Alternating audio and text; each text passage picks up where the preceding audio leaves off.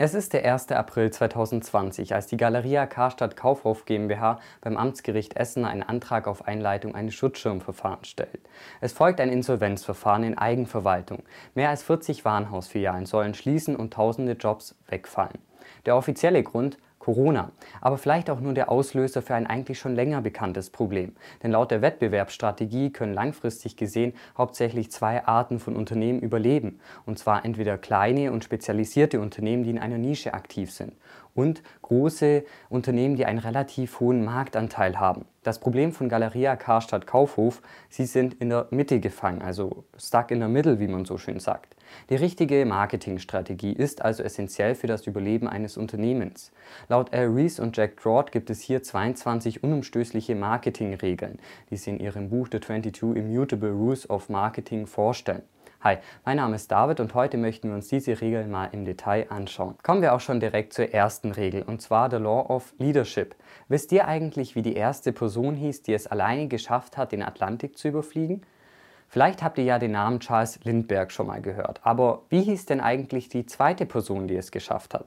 Tja, den Namen Bert Hinkler werden wahrscheinlich nur die wenigsten von euch schon mal gehört haben, obwohl er eigentlich ein viel besserer Pilot war und auch weniger Sprit verbraucht hat als Charles Lindbergh.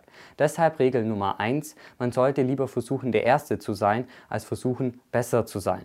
Viele Unternehmen versuchen aber genau das, nämlich ein besseres Produkt anzubieten.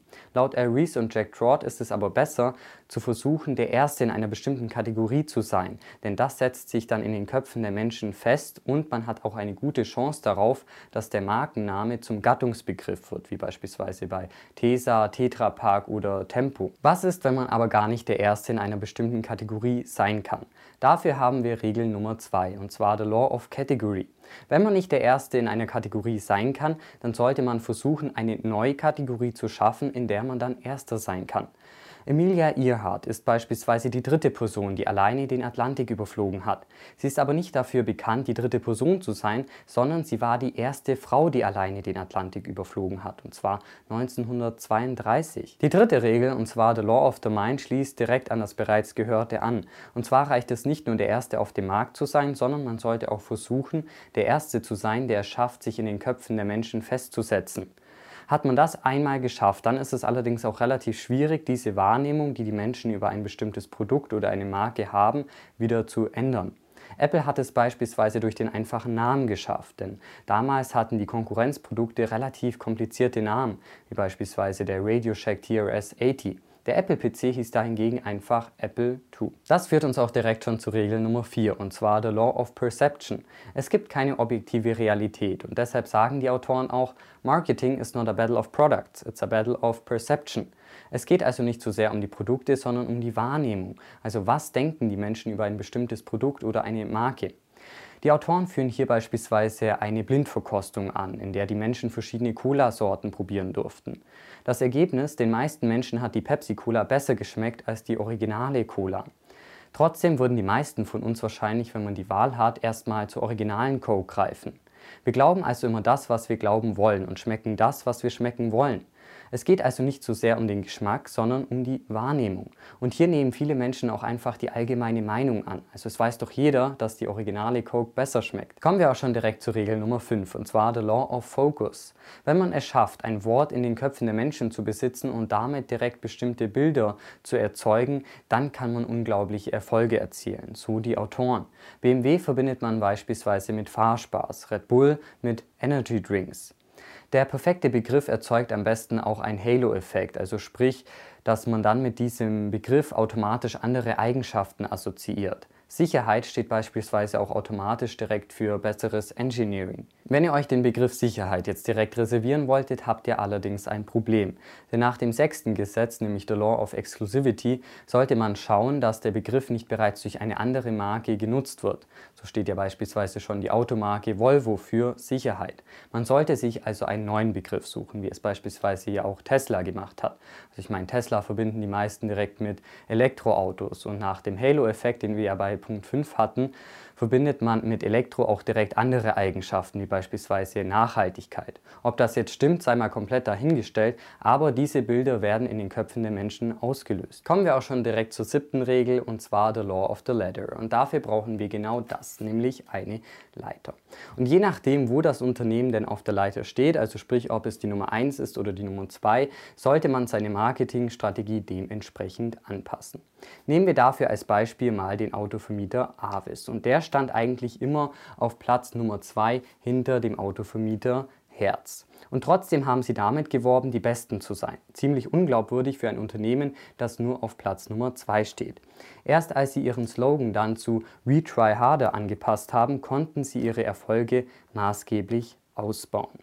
Allerdings scheint es da eine gewisse Obergrenze zu geben. Und zwar schaffen es bei den meisten Menschen nur sieben Unternehmen auf die persönliche Rangliste, also maximal. Und ihr könnt euch ja auch einfach mal überlegen, wie viele Cola-Sorten euch denn neben der originalen Cola und der Pepsi-Cola noch einfallen. Wahrscheinlich sind euch jetzt nicht mehr wirklich viele andere Cola-Marken eingefallen, denn das sagt auch das nächste Gesetz, nämlich the Law of Duality. Also dass auf lange Sicht gesehen häufig nur zwei Marken übrig bleiben.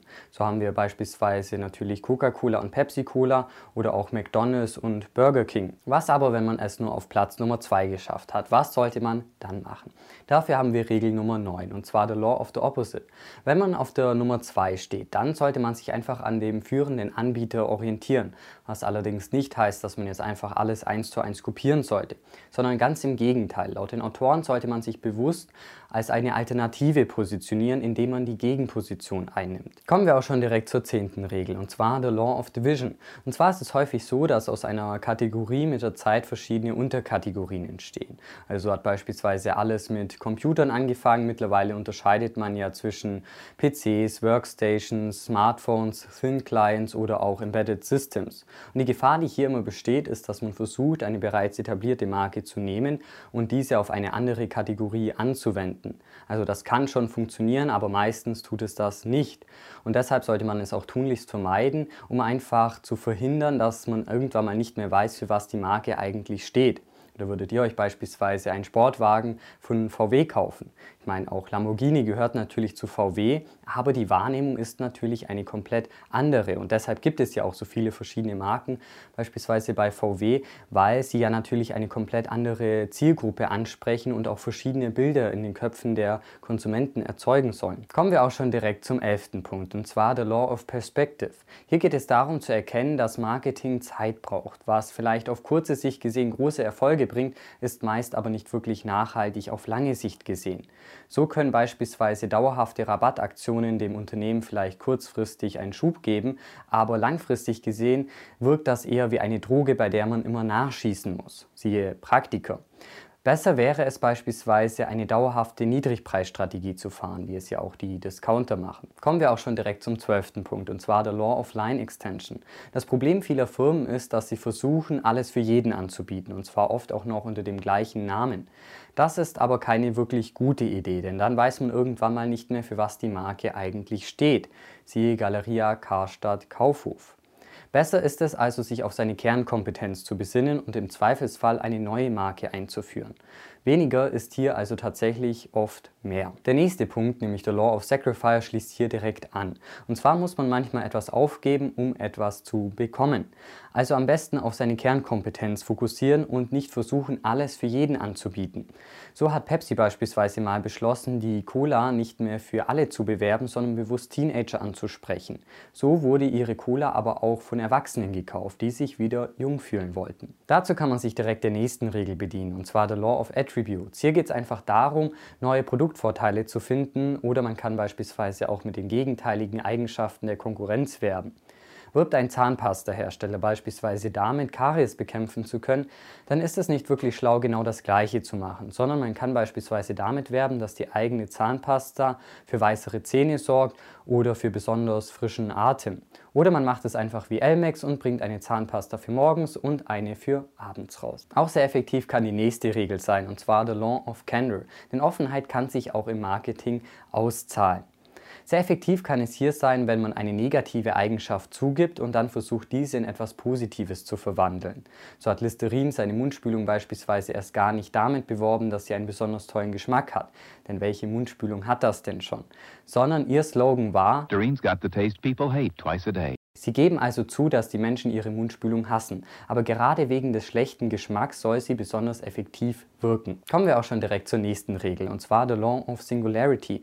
Und hier geht es darum, dass bereits ein Schritt große Auswirkungen haben kann. Kleine ineffektive Schritte bringen einen aber im Normalfall nicht weiter. Die Autoren nennen hier als Beispiel General Motors. Und als hier die deutschen und japanischen Automobilhersteller General Motors den Rang im Niedrig- und im Hochpreissegment abgesprochen haben, hat General Motors eine ziemlich fatale Fehlentscheidung getroffen. Und zwar haben sie sich auf die Mittelklasse-Modelle fokussiert, aber die Karosserie nicht mehr wirklich angepasst. Das Ergebnis war, dass dann im Endeffekt alle Autos eigentlich gleich ausgesehen haben und man einen Chevrolet gar nicht mehr von einem Pontiac unterscheiden konnte.